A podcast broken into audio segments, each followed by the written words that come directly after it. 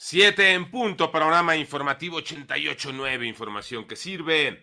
Yo soy Alejandro Villalbazo en el Twitter, arroba Villalbazo13. Es miércoles 29 de junio, Iñaki Manero. Vámonos al panorama. Se superaron las los 20 mil contagios de COVID-19 en un día. Mónica Barrera. La Secretaría de Salud informa que en las últimas 24 horas México registra 20.959 nuevos contagios de COVID. Así la cifra alcanza 5.986.917 casos confirmados. También se reportan 42 muertes más, con lo que el número de defunciones llega a 325.638. A través del informe técnico diario de COVID se dio a conocer que en lo que respecta a los casos activos, personas que iniciaron síntomas en los últimos 14 días hasta el último corte se registran 100 12.640 con una tasa de incidencia de 86.6 por 100.000 habitantes del 15 al 28 de junio. También en la semana epidemiológica número 25 que abarca del 19 al 25 de junio se contagiaron 11.147 personas en promedio por día. En 88.9 Noticias, Mónica Barrera. En el panorama nacional, la Secretaría de Salud de Puebla informó el cambio de sede para la aplicación de la vacuna contra COVID-19 a niños de 5 a 11 años de edad, luego de que ayer por la tarde se registrara una balacera en las inmediaciones del Centro de Salud Urbano Francisco y Madero. Por otra parte, una persecución y un posterior enfrentamiento entre civiles armados y militares en Culiacán, Sinaloa, dejó a dos presuntos delincuentes muertos, dos más detenidos y dos militares heridos.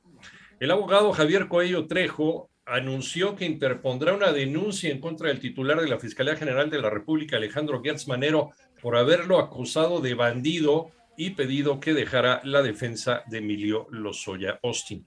Además, transportistas vinculados con la Unión de Pueblos y Organizaciones del Estado de Guerrero bloquearon al menos 10 vías de Acapulco como respuesta a la detención de un líder de las autodefensas en Markelia. Al momento suman 51 personas muertas entre los migrantes expuestos a altas temperaturas dentro de un camión descubierto en San Antonio, Texas. En tanto, el gobierno de México se encargará de los gastos funerarios de los mexicanos fallecidos en este hecho. Armando Arteaga.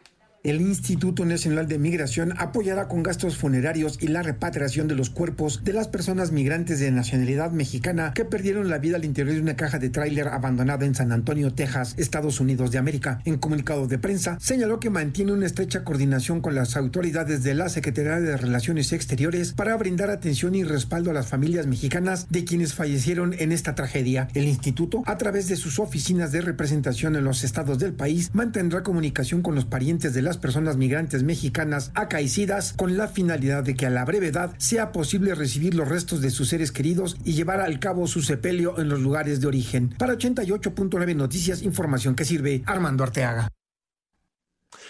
Vámonos al panorama internacional. Ghislaine Maxwell, que se relacionaba con miembros de la realeza, con presidentes, con multimillonarios, fue sentenciada a 20 años de prisión por ayudar al millonario Jeffrey Epstein a abusar sexualmente de menores de edad. Los fiscales habían pedido una sentencia de entre 30 y 55 años de prisión, mientras que la defensa de Maxwell pidió una de apenas 5 años. Por otra parte, Turquía levantó en Madrid su veto a la candidatura de Suecia y Finlandia para entrar en la OTAN. La decisión de Turquía llegó tras una reunión de los máximos mandatarios de los tres países con la presencia del secretario general de la alianza, Jens Stoltenberg.